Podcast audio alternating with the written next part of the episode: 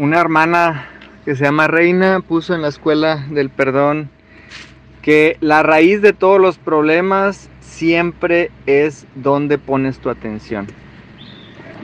Y estoy totalmente de acuerdo con mi hermana Reina, porque yo antes ponía mi atención en lo malo y lo feo de la situación. Ni siquiera le voy a llamar problema, es una situación, una experiencia más, es una lección más que aprender. Entonces, eh, yo tengo dos opciones para con cada situación.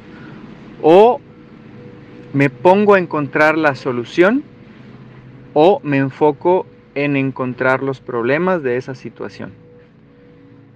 Eh, una de las frases que me voló la cabeza y me sigue volando la cabeza es que hay dos tipos de personas. Los que encuentran un problema en cada solución y los que encuentran una solución en cada problema. Hace tiempo que he decidido aplicar esa frase en mi vida porque me doy cuenta de que en cuanto viene un problema, de inmediato digo, no sé y todo trabaja para el bien. Y en ese momento cuando me abro a la posibilidad de que esto trabaja para el bien, digo, ¡Ah! órale, ya encontré una posibilidad. O sea, ni siquiera sé si va a funcionar o no esa solución, pero es una posibilidad. Entonces me enfoco en los en las posibilidades, en el infinito de posibilidades, en el infinito de soluciones.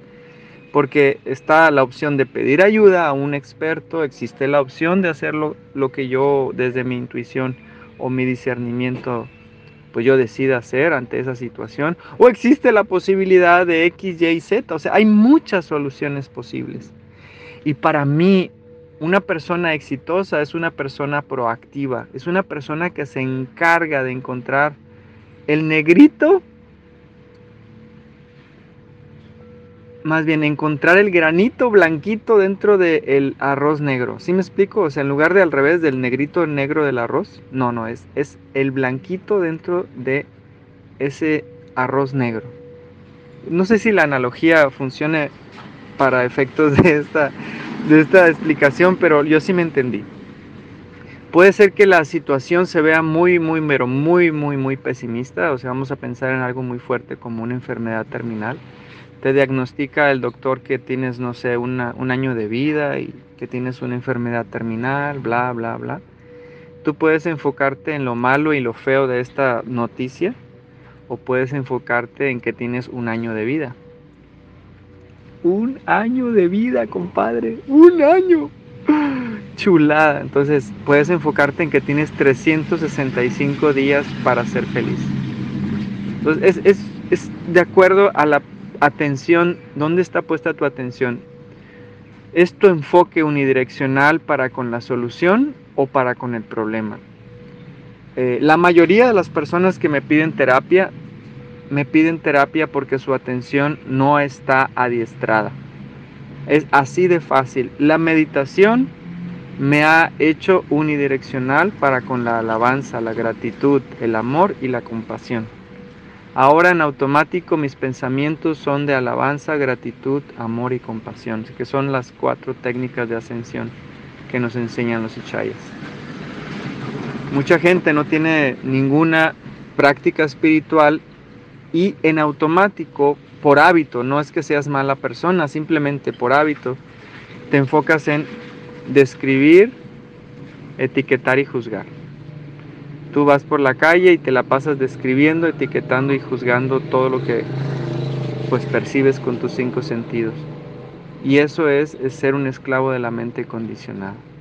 Estar constantemente etiquetando y juzgando todo lo que percibes con tus cinco sentidos y luego estándole haciendo caso a los muchos pensamientos que te dice tu mente condicionada. Entonces es, es, un infierno cuando, cuando pones tu atención en eso que es temporal y cambiante.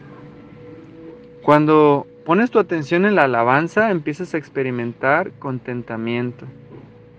Y el contentamiento es la satisfacción con lo que eres, con lo que tienes y con lo que haces. Con todo. Es una satisfacción plena de todo este instante santo. Y cuando experimentas ese contentamiento, ya no hay problema. Entonces es, es, realmente hermoso darnos cuenta de que todos tenemos la solución en nuestras manos y la solución es mover nuestra atención. Si no has podido mover tu atención, pide ayuda. Eh, es algo que yo hago cuando no puedo mover mi atención. No crean que yo ya soy Juan Camané y yo puedo con todas. No, yo sigo pidiendo ayuda a mis, a mis hermanos de los talleres que damos por Zoom. A ellos les pido ayuda cuando estoy atorado en algo, yo les pido ayuda. A mis maestros Ishayas, a mis maestros de un curso de milagros, al silencio le pido ayuda. Cada vez que voy al silencio es la oportunidad de encontrar esa solución a esa situación que antes pensé que no tenía solución. Remó tres veces, ¿eh? ¡Wow! Ya hasta parezco rapero. Qué chulada, compadre. Qué chulada. Rima sin esfuerzo. Cada vez que voy al silencio encuentro solución a esa situación que antes pensé que no tenía solución. ¡Ajo! ¡Oh!